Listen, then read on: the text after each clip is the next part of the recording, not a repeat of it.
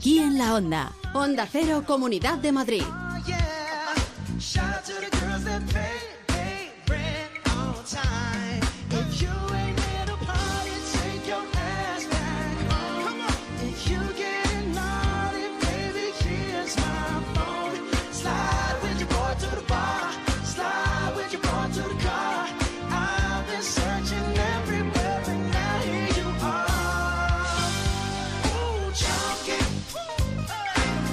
Vamos con la gastronomía, vamos a saludar como todos los viernes a Juan Pozuelo. ¿Qué tal? Muy buenas tardes, chef, ¿cómo andas? Hola Alberto, ¿cómo estás? ¿Qué tal todo?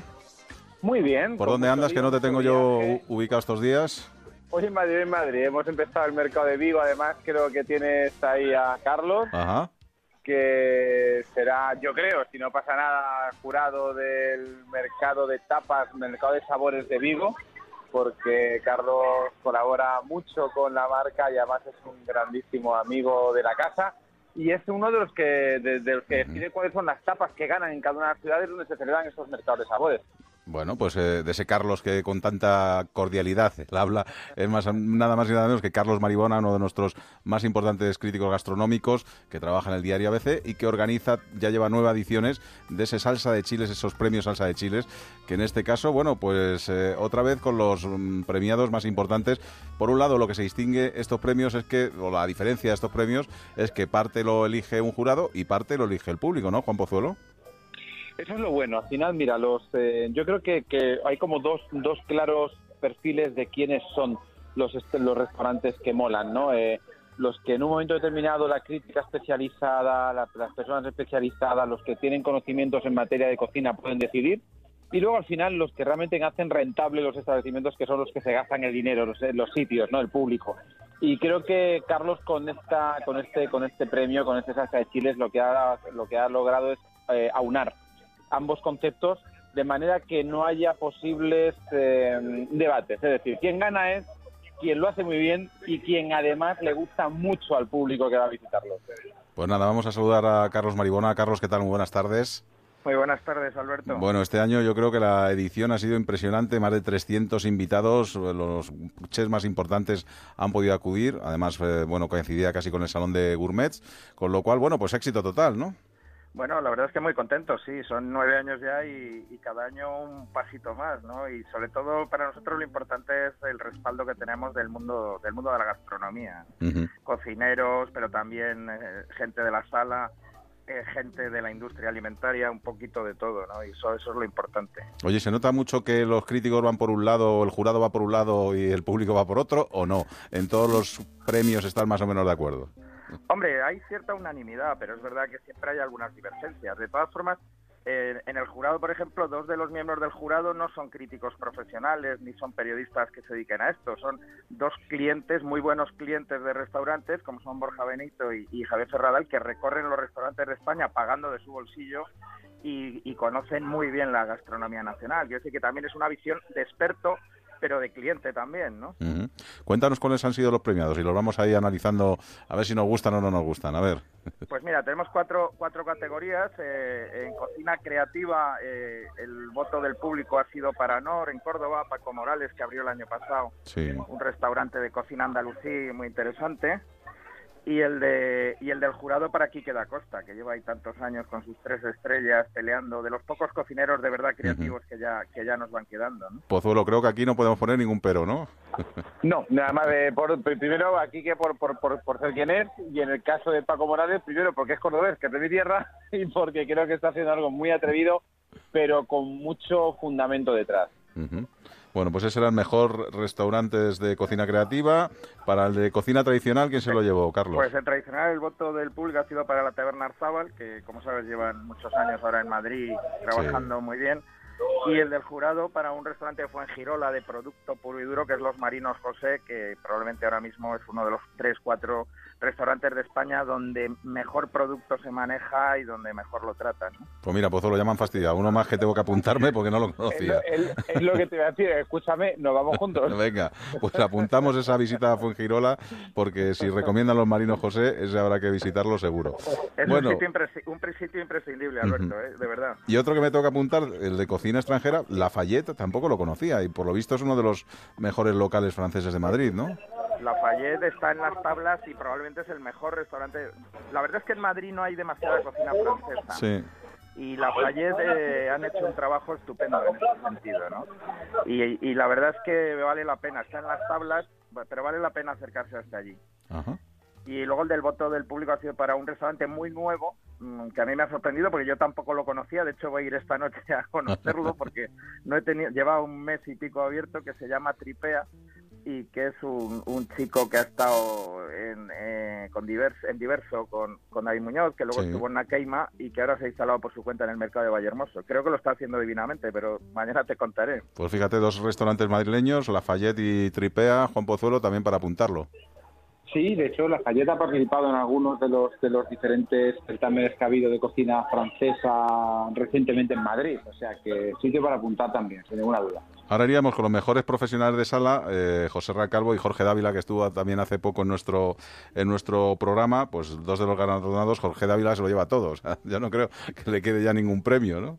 Hombre, no, no, no es fácil que le queden premios porque la verdad es que es uno de los mejores profesionales de A ver, que creo que, no, que hemos perdido. Ah, ahora sí, te recuperamos, Carlos. ¿Me oyes? Sí, Sí. no, decía que Jorge Jorge es, normal que se dé premios porque tiene una trayectoria irreprochable. O sea, uno de los mejores profesionales de sala que tenemos en Madrid, un chico con una trayectoria muy buena y con un futuro todavía mejor. O sea, la verdad es que eh, ha sido premio del público, pero yo como jurado también se lo hubiera dado. Y luego ya quedarían, pues, eh, los restaurantes. eh, ah, bueno, Álvora No, y queda, sí, Álvora, bueno, Álvora que, Y Abarra, que son los- que los que dirige. Del jurado que ha sido a- al, al que lleva la sala en Mugaris, que es José Racalvo, que es un tipo fantástico también. Y un gran restaurante en Mugaris, además, como bien sabes. Desde luego. Bueno, en esta nueva edición de los premios, eh, ¿qué conclusiones sacamos? ¿Estamos mejor, peor que hace unos años? ¿Cómo está la gastronomía en estos momentos? Yo creo que está tan bien como estuvo. Se ha frenado un poco la creatividad, o un bastante, eh, pero con respecto a los premios de hace nueve años, eh, eh, teníamos mucha más creatividad. Ahora tenemos más tradición, tenemos un- la cocina se ha vuelto un poquito más conservadora, pero el nivel de calidad eh, eh, sigue siendo altísimo. La verdad es que podemos estar muy orgullosos. Carlos, ¿cómo te da tiempo a visitar tantos restaurantes? Cuéntame, porque la oferta, simplemente en Madrid, o sea, la oferta que tenemos gastronómica es de, bueno, de ir apuntando. De hecho, yo el otro día estuvimos ahí disfrutando de gastronomía de la buena y, me iba apuntando a alguno de los que decías, porque es que es imposible conocerlos todos, ¿no? Imposible todos, pero en fin, uno va buscando las cosas que le, llaman más la atención o que parecen más atractivas a priori y bueno, pues comiendo y cenando todos los días fuera de casa eh, a, base de a base de maltratar el estómago, pero pero bueno, poder contarlo luego a, lo- a los lectores, que es de lo que se trata. ¿Y qué cosas son atractivas para ti, Carlos? Eh, que, mm, cuando, porque eh, imagino que te llegarán mm, centenares de, de notas de prensa, pues invitándote a restaurantes para que vayas a conocerlos. ¿Cuáles son los que verdaderamente te llaman la atención? ¿El chef que conoces? El, el que tenga producto? ¿Los tradicionales? ¿Los que tengan un aire asiático? ¿Cuáles son los que más te llaman la atención? Evident- evidentemente un, un cocinero conocido siempre es una garantía, ¿no? Que te dicen que hay un cocinero que ya conoce su trayectoria, pues eh, te invita a ir. Luego me fijo mucho en la carta del restaurante, porque todos estos restaurantes clónicos que están saliendo en los últimos años, que siempre tienen la misma carta, los mismos ceviches, los mismos baos, los mismos... O sea, todo, todo tan aburrido, esos, esos me da mucha pereza. O sea, ya me tienen que hablar muy bien de ellos, amigos y otra gente para, para que los pise, ¿no? Pero al final, al final se trata eso, de ver eh, quién está detrás y ver qué es lo que hace. Y a partir de ahí, bueno, pues voy y no voy.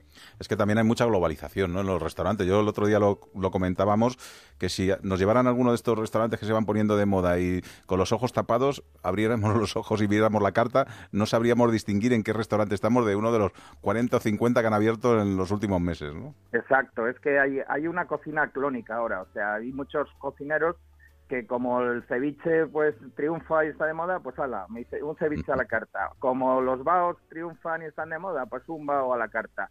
Y, y van incorporando cosas que son simplemente repeticiones unas de otras. Falta, en ese terreno, falta algo de personalidad a algunos cocineros, ¿no? O a bastantes cocineros, me temo. Pozuelo, ¿tú opinas lo mismo? ¿La globalización de la restauración o no? Totalmente. Yo, cuando lo decía Carlos lo de la cocina clínica, yo creo que lo que faltan son cocineros con personalidad. Lo que hay son, eh, no sé si llamarlo incluso ni empresarios, personas que abren restaurantes, pero con una formación en términos de cocina pues bastante pobre y que, a lo que recurren a veces es a platos que han conocido, que han comido, lo replican, lo ponen en sus cartas, pero ese trabajo de reflexión, de entender el porqué de las cosas, de buscar incluso cómo aportar tu propia personalidad a esos platos, creo que falta y estoy totalmente de acuerdo. es, es, imposible no estar de acuerdo con Carlos. O sea, faltan cocineros. Cuando hablo de cocineros me refiero al que cocina, sino al que realmente está diseñando una oferta gastronómica. Pues antes de marcharte, Carlos Maribona, eh, mójate, dos imprescindibles que uno tenga que conocer esta semana de Madrid. Venga.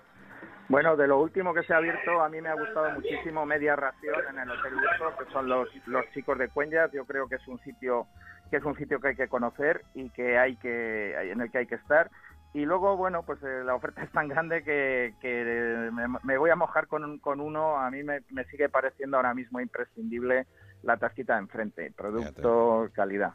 Sí, sí.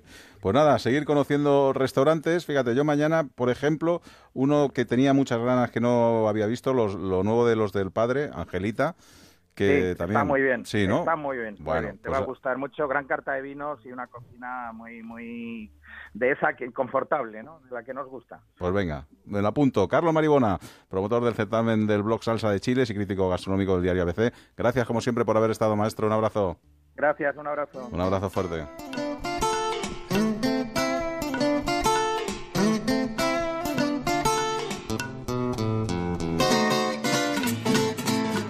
Juan Pozuelo, hablamos ahora de rabo de toro. Es el mes del rabo de toro todos los años. Pedro Ureña, el organizador, que ya está con sus restaurantes, con ese menú en el que tiene que haber, por supuesto, un plato principal de rabo de toro. Por cierto, ahí en Casa de Fieras vosotros lo hacéis como si fuera un taco mexicano, ¿no? Efectivamente, se hace como un taco mexicano y además una de las recetas de las que es posiblemente más difíciles de hablar en la radio. Pues nada, vamos a, vamos a saludar a nuestro querido Pedro Ureña. Pedro, ¿qué tal? Muy buenas tardes. Hola, muy buenas tardes. Bueno, pues ya está aquí el mes del rabo de toro. Estamos aquí sentados y preparados, ya sabes que llega mayo y como siempre llega mayo y llega el mes del rabo de toro, ¿no? Desde luego, pues 21 eh, restaurantes de 10 zonas diferentes de Madrid que tienen que ofrecer un menú que vale 27,5, o sea, 27 euros y medio. 50, sí. Y todos bajo la misma estructura. Tiene que incluir un plato de rabo de toro, eh, postre, café, la bebida, ¿no? Un primer plato, un entrante, porque cada uno pone lo que considera oportuno. Mira, yo estoy aquí en Casa Mundi, en la calle Donoso Cortés, un restaurante emblemático de Madrid De, hace 40 años. Como diríamos, una casa de comidas tradicional de toda la vida. ¿Qué tiene que tener un buen rabo de toro, Pedro? Pues mira, eh, ¿qué, tiene que tener? Pues mira, que te lo diga el cocinero que estoy sentado aquí con él en la vera. ¿Cómo se llama? Pablo. Pablo. Pero Pedro, también. Bueno, ¿qué tal? Buenas tardes. Buenas tardes, ¿qué Bueno, ¿qué tiene que tener un buen rabo de toro? Cuéntanos principalmente tiene que tener eso, un buen rabo de toro, que sea de, una, de buena calidad, buena tajada, eh, gelatinosa, el cartílago y, y elaboración pues eh, tradicional, elaboración media. Las prisas aquí no son buenas consejeras, ¿no? Despacito, que cuesta despacito, dejar reducir, un vino de calidad, que tenga fuerza y, nada, lo que pone en la carta es lo que se presenta en el plato. Un plato que le gusta a la gente. Un plato sin duda representativo de Madrid, ¿eh? Vienen mucha gente todavía sigue incorporado en las cartas y es un plato que no se puede quitar, ¿no? Hasta en verano se vende. Ah, bueno, está bien, está bien. Hasta en verano. Pues nada, pásanos a Pedro para que sigamos charlando de este, de este mes del rabo de toro, que por cierto, si quieren más información son www.mesdelrabodetoro.com. Cuéntanos, venga, a ver si te sabes todos los restaurantes que entran en, este, en estas jornadas. Pues mira, hay 10 zonas representadas, ya has visto la documentación en la página web, en el folleto, tanto en zona centro, Casa Patas, el Rincón de Esteban y Los Galayos, en la zona del barrio de Salamanca, Recoleto, Jardín de Recoletos y la Clave de Vázquez, un nuevo establecimiento que se inaugura el día 16 de mayo. Eh, en la zona de Monte Carmelo nos hemos ido, hemos ampliado el abanico eh, que se llama el Mordisco. En la zona de Vallecas, Cruz Blanca de Vallecas, otro emblemático también. En la zona de Atocha, Casa Santoña, La Gaditana y Samarcanda. En la zona de Argüelles, donde estamos Casamundi, los Arcos de Ponzano y Manolo en la zona de ventas, Docamar y Los Timbales, dos sitios emblemáticos de la zona de ventas. En la zona de Arturo Soria el Pitaco, en la zona del pueblo de Zoncarral Casa Pedro, en Chamartín, Ferreiro y Taberna Gaztelupe y en la zona de embajadores La Cañada de Liquespenen. Estos son los establecimientos que componen y están en las jornadas. Oye, y son diferentes restaurantes, con lo cual hay que ajustarse bien a ese menú. Eh, está bien, eh, o sea, no va a pasar hambre el que vaya a tomarse un menú porque, aunque sea muy ajustadito de precio, ¿no? No, no, no, no va a pasar hambre porque hay platos y hay menús importantísimos. Mira, hoy aquí en Casa Mundial han dado un salmorejo o una legumbre del día, ¿no? que, un judión del barco. Un judión del barco, con un rabo de toro. Un plato de, o sea, un postre a elegir de la casa, de, los carros de postres que tenéis. Arroz con leche, fresones rellenos. Pues, y, pues fíjate, te tomas los judiones, el rabo de toro y el arroz con leche, Juan Pozuelo, y te va, fíjate, te tienes que ir directo al gimnasio. Y lo que decíais, Alberto, de que este plato ya se mantiene, fíjate que yo creo que hasta los establecimientos de gastronómicos ya lo han puesto en sus cartas, ¿no? Ya es un plato que no queda solamente en dos meses o se elabora solo en dos meses, en el mes de abril o mayo. Ahora se mantiene durante todo el año. Es que Pozuelo es un producto que da para hacer muchas cosas, ¿no? O sea, está bien hacerlo tradicional, pero también se puede innovar. Y hay muchas casas en Madrid, muchos restaurantes, donde lo hacen de diferentes maneras y, y muy innovadoras, ¿no? por ejemplo, pues como decías, para unos rellenos, para unas empanadillas, para una lasaña, para unos tacos, para, para incluso saltear unas verduras, ¿no? Al final el rabo de toro, si no lo deshuesas, pues viene como en principio tú, tú, lo imaginas, te llega a la mesa en, este, en, en esas tajadas enteras, pero si lo deshuesas puedes hacer con ellos cosas maravillosas, ¿no? Rellenar unos canelones, como te digo, y creo que es una textura súper melosa, súper suave y de la que además un día incluso hasta podríamos hablar, ¿no? Porque es un rabo de toro, cola de vaca, es toro, es vaca, es buey, es, ternera. Ah, bueno, pues estaría bien, estaría bien. Y ya que nos están escuchando, pues muchas amas y amos de casa, eh, cuéntanos, eh, Pozuelo, algún secreto que podamos decirles para que bueno, hagamos un buen plato de rabo de toro. ¿Hay algo, vamos, imprescindible? Que tengamos, por ejemplo, un buen vino que echemos ahí al guiso. Eso te iba a decir. El, el, vino es muy importante, pero sobre todo la paciencia. Un buen sofrito previo y luego la paciencia. Es decir, un buen vino, dejar que cueza eh, muy suavemente, muy, muy, muy suavemente. Te contaré no hoy, te contaré en un par de semanas tal vez, porque ya te sabes, sabes, sabes estás un poco al tanto de estoy dándole unas nociones precisamente de cocina para mm, alguien que conocemos y que va a estar en un programa muy pronto. Bien, sí, sí. Pues, y, yo le hablaba de esto, ¿no? De eh, el tiempo, ¿no? El ritmo, eh, la lentitud, la paciencia, el cariño y un rabo de toro necesita sobre todo cocción muy lenta, un gran vino y unas buenas especias y tiempo, fundamentalmente tiempo. Es decir, aquí 15 eh, minutos eh, no es pasarte, es, eh, es dar con, con, la tecla para que para que la velocidad de, la carne sea la que la que debe ser. Juan, y controlarlo también, no solamente dejarlo ahí cociendo. No, hombre, por supuesto. Lo que estar atento, removiendo, moviendo de, lo que, de, lo que deba, es decir, esto de, esto de la cocción lenta no significa simplemente dejarlo en un rincón de la cocina, significa vigilarlo significa estar pendiente, eh, significa mm, mirarlo, porque el guiso nos habla y nos va a contar cosas, nos va a contar lo que necesita, si necesita más fuerza, menos fuerza. Y irlo probando, que hay muchos chefs que ni siquiera que ni siquiera lo prueban. Bueno, hasta el 31 de mayo, esta quinta edición del mes del rabo de toro. Eh, más información, www.mesdelrabodetoro.com. Pedro Ureña, organizador, gracias, un fuerte abrazo. nos vemos en alguno de estos restaurantes. Juan Pozuelo. Nos veremos. un abrazo. un abrazo. un abrazo muy fuerte. Pues ya saben, todos los viernes gastronomía. En este caso hoy hemos tenido pues esos premios salsa de chiles, los premiados con algún restaurante madrileño y algún chef madrileño también. Y esas jornadas del mes del rabo de toro que estarán hasta el 31 de mayo en nuestra capital. Pero la gastronomía no, no queda aquí y no se acaba aquí porque ahora nos tenemos que ir a comer y beber Madrid con Esteban Cantevila.